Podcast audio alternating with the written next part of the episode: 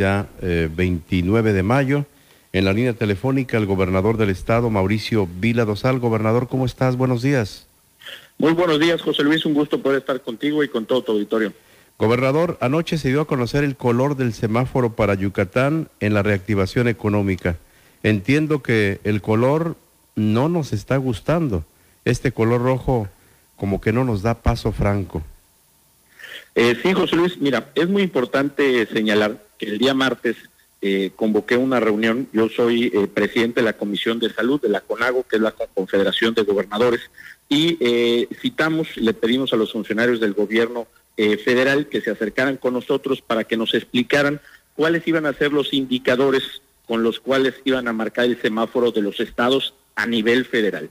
De ahí nos dieron la información y hubo una coincidencia. La coincidencia es que nosotros en este tema de tener las cosas adelantadas, de estar siempre un paso adelante de la pandemia, como lo hemos hecho desde el principio. Nosotros ya teníamos un semáforo estatal. Ahí nos dimos cuenta que habían coincidencia porque prácticamente iban a estar, eh, íbamos a estar manejando los mismos indicadores. Entonces, si ambos manejamos los mismos indicadores, el color del semáforo, tanto el federal como el estatal, debe de ser el mismo. Entonces la gente dirá, bueno, entonces si el color debe ser el mismo, ¿por qué va a haber un semáforo estatal y un semáforo federal? ¿Por qué? Porque nosotros queremos corroborar los datos con los cuales están generando los indicadores y asegurarnos que estos datos correspondan a la realidad de la pandemia que estamos viviendo en Yucatán y que seamos los yucatecos los que decidamos qué es lo mejor para Yucatán, la velocidad de nuestra reactivación económica y el tema de salud. Y te voy a poner un ejemplo de qué tipo de datos estamos hablando. Mira, uno de los principales indicadores, José Luis, es el tema de la capacidad hospitalaria. ¿Cuántas camas disponibles tienes? Tú bien sabes, y nuestro público también, que aquí en Yucatán hemos hecho un esfuerzo para aumentar nuestra capacidad hospitalaria. Ahí está la ampliación del Hospital Temporal de Valladolid con 100 camas adicionales y el Centro de Convenciones Yucatán Siglo XXI con 500 camas. Nosotros Queremos saber si la federación está tomando en cuenta estas ampliaciones, porque si la federación no toma en cuenta estas ampliaciones, los números con los que están sacando los indicadores no corresponden a la realidad de lo que estamos viviendo en Yucatán.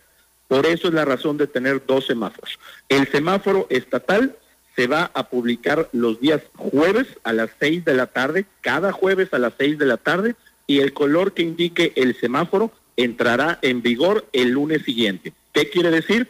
El día de ayer dimos un semáforo rojo, solamente podrán seguir trabajando actividades esenciales a partir del primero de junio y el siguiente jueves 4 de junio daremos a conocer otro semáforo y entrarán estas en vigor el lunes 8 de junio.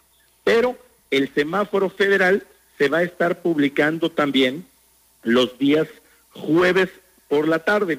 Por esta única ocasión, por ser el primero, se va a presentar los viernes en la mañana en la conferencia mañanera.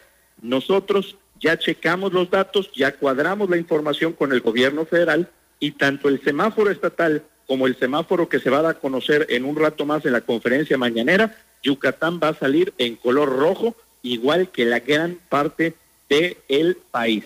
Entonces, nosotros el primero de junio seguimos en cuarentena, no hay reactivación económica, lo único que sigue funcionando son las actividades esenciales, con la observación que de acuerdo al decreto del 13 de mayo que hizo el gobierno federal, la construcción y la minería se decretan actividades esenciales a partir del primero de junio.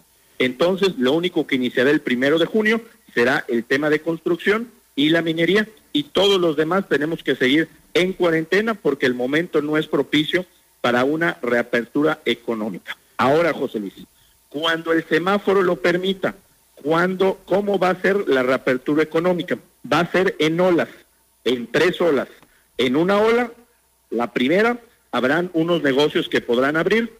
Después de eso, habrá que esperar 14 días porque esta enfermedad tiene ciclos de 14 días y eso es lo que nos va a decir el impacto que tuvo la reapertura si todo sigue bien y el semáforo lo permite, abriríamos la ola 2, otros 14 días, y si el semáforo lo permite, abriríamos la ola 3. Y por ejemplo, ¿cuáles son las cosas que van a abrir dentro de la ola 1? Bueno, van a abrir, por ejemplo, los comercios, los comercios de menos de 150 metros cuadrados, van a abrir en la ola 1, que repito, no tiene fecha de inicio la ola 1, y tendrán que atender en ventanilla o en la puerta, lo que quiere decir que los clientes no podrán entrar a los negocios para minimizar el riesgo de contagio. Los comercios mayores de 150 metros cuadrados sí podrán entrar los clientes, pero solo podrá haber una persona por cada 5 metros cuadrados para que se pueda guardar la sana distancia. El caso de los restaurantes, de las eh, estéticas, de las clínicas eh, de la salud en la ola 1 podrán funcionar, pero solamente al 25% de su capacidad y con previa cita para evitar aglomeraciones. Y así nos vamos a ir yendo poco a poco, José Luis. Ahora, en este tema de estar siempre adelantados, de ver las cosas con tiempo que siempre hemos hecho aquí en Yucatán, necesitamos de la colaboración de los ciudadanos con el gobierno. ¿Por qué? porque necesitamos que todos los negocios se registren en una página de internet que vamos a poner en funcionamiento hoy en el transcurso del día, que es reactivación.yucatán.gov.mx y que ahí registren sus negocios. El registro es totalmente gratis, no, no cuesta un peso. ¿Para qué? Porque con eso, con ese registro, nosotros les vamos a mandar los protocolos sanitarios que debe seguir su giro en específico cuando el semáforo permita ya abrir de acuerdo a las olas. Y posteriormente, es, todos los negocios deben de aplicar estos protocolos para cuidar la salud de sus trabajadores y de sus clientes y nosotros desde el gobierno estatal vamos a sacar un ejército de verificadores a la calle para asegurarnos que se estén cumpliendo los protocolos. Los negocios que no cumplan con los protocolos serán clausurados y serán multados de acuerdo a lo que establece la ley.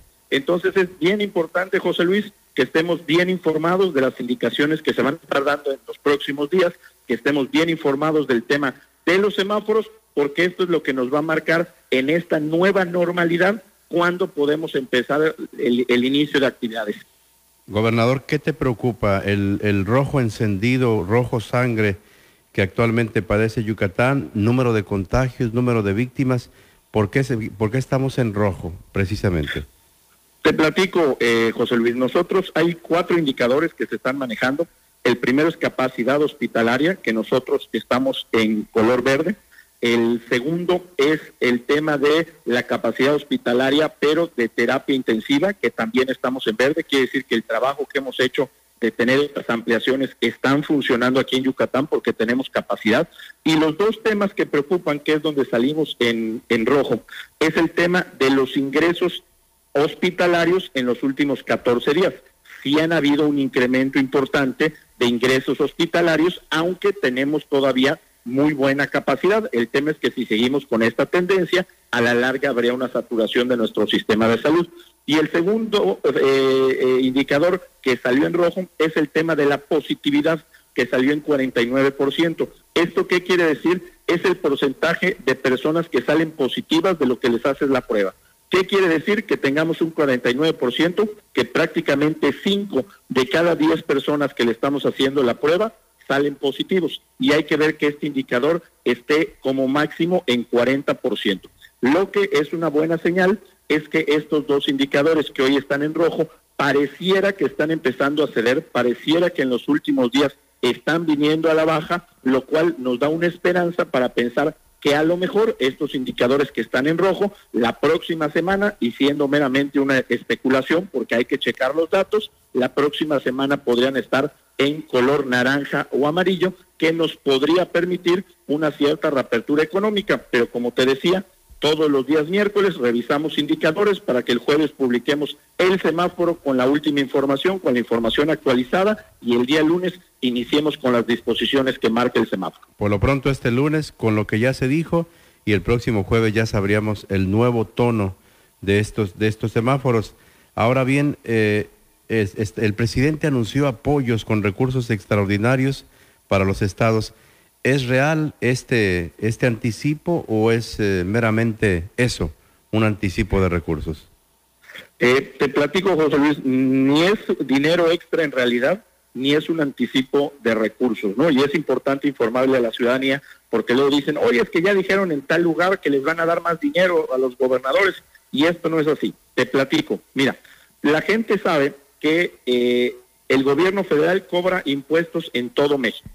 De todos esos impuestos que el gobierno cobra, el 80% se los queda el gobierno federal y el 20% lo reparte a los estados y a los municipios. Y eso es lo que se llaman las participaciones. Las, las participaciones es una fórmula establecida por ley.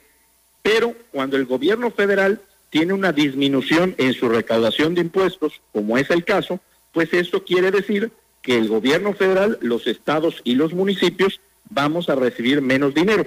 Pero esto es algo que ha pasado muchas veces y en la ley se contempla un fondo de contingencia que en estos momentos es de, de 60 mil millones de pesos, donde hay aportaciones de los estados y también de los excedentes petroleros, entre otras cosas, y que por ley se activa este fondo de contingencia no para dar dinero extra, sino únicamente para darle a los estados y a los municipios las participaciones que tenían presupuestadas a principio de año para que puedan cumplir con sus compromisos contraídos. Entonces, no es dinero extra, es dinero solamente que garantiza que te toque lo que te corresponde en base a la ley y a lo que los yucatecos y los municipios en Yucatán tienen derecho. Entonces, no es dinero extra, es solamente para garantizar las participaciones estatales y, y municipales. Y bueno, la pregunta a propósito, para no saludar con sombrero ajeno luego aquello que por ley corresponde. ¿Qué sigue, gobernador Vila? ¿Qué sigue? La gente anda, anda ciertamente cansada, anda triste por su economía, independientemente de los semáforos. Decías que hay un atisbo ahí de, de un color eh, amarillo. Eh, ¿Qué sigue para la gente? ¿Qué le dirías para, para que pueda quedarse en casa y decir estamos eh, en el camino correcto? Pues mira, José Luis, yo lo que quiero decirles es que en esta pandemia hay cosas que podemos controlar y otras que no, puedan, no podemos controlar. Quiero decirle a los yucatecos que tengan la certeza que desde el gobierno del Estado estamos haciendo un trabajo muy serio, un trabajo muy profesional, un trabajo que nos ha caracterizado por siempre estar un paso adelante, por anticiparnos, que así lo estamos haciendo, que así lo seguiremos haciendo. Y el tema de la pandemia no la controlamos y hay que aprender a vivir con ella. Por eso esto que dicen que se acabó la jornada de sana distancia, es importante que todos entendamos que no es que regresemos a la normalidad, que no es que ya todos podemos hacer nuestras actividades normales, sino que lo único que significa es que a partir del primero de junio entramos a la etapa de la nueva normalidad. Y la nueva normalidad está sujeta a estos semáforos que nos van a indicar cuándo podemos reanudar actividades dependiendo de la eh, evolución de la pandemia. Por eso la importancia de nosotros aquí en Yucatán de poder cerciorarnos que los indicadores que está dando el gobierno federal sean indicadores que correspondan con la realidad que se está viviendo en Yucatán. Entonces, hay que seguirle metiendo ganas, las cosas van a salir bien, estamos los yucatecos haciendo un gran trabajo. Ayer publicó el CONACIT José Luis México, eh, Yucatán es el segundo estado de la República con más disminución de la movilidad en los últimos 14 días, lo que quiere decir que los yucatecos están haciendo su parte. Entonces, si el gobierno está haciendo su parte y los yucatecos están haciendo su parte, yo estoy convencido de que vamos a salir bien y que vamos a salir pronto. Pero tenemos cada quien que seguir siendo responsables y seguir haciendo nuestra parte. ¿No temes que el levantamiento de la ley seca, eh, eh, vaya, nos, nos haga movernos un poco más? ¿O con esta medida de la entrega a domicilio se, se extingue esa posibilidad? Mira, José Luis, nosotros tenemos que empezar poco a poco, regresar a la normalidad en todos los aspectos. La idea, que todavía no es una decisión tomada, va a depender también de lo que pase en estos días, es que el primero de junio se pueda levantar la ley seca, pero que los primeros días únicamente se permita la, eh, la venta a través de servicio a domicilio. ¿Para qué? Para evitar lo que hemos visto en otros estados de la República, que se quita la ley seca y, se hacen aglomeraciones de 100, 200 personas en los expendios. También es importante señalar que si decimos hacerlo y la gente no tiene un comportamiento ejemplar, empiezan otra vez los reportes de fiestas, de reuniones, pues con ese sentido también tendríamos eh, a los 10 días que decir, señores, nos regresamos a donde estábamos. Por eso es importante que la gente entienda que este es un tema de responsabilidad que entre todos tenemos que poner nuestro granito de arena para que las cosas salgan bien. Totalmente de acuerdo. Gracias, gobernador. Buenos días. Al contrario, José Luis, un gusto estar contigo y con todo tu auditorio. Igualmente, gracias. Es el gobernador Mauricio Vila Dosal con este reporte sobre el asunto de semáforos, la nueva realidad, nueva normalidad a partir del primero de junio y todas las indicaciones que ya el Estado hace en, este, en esta materia. Repito, se mantiene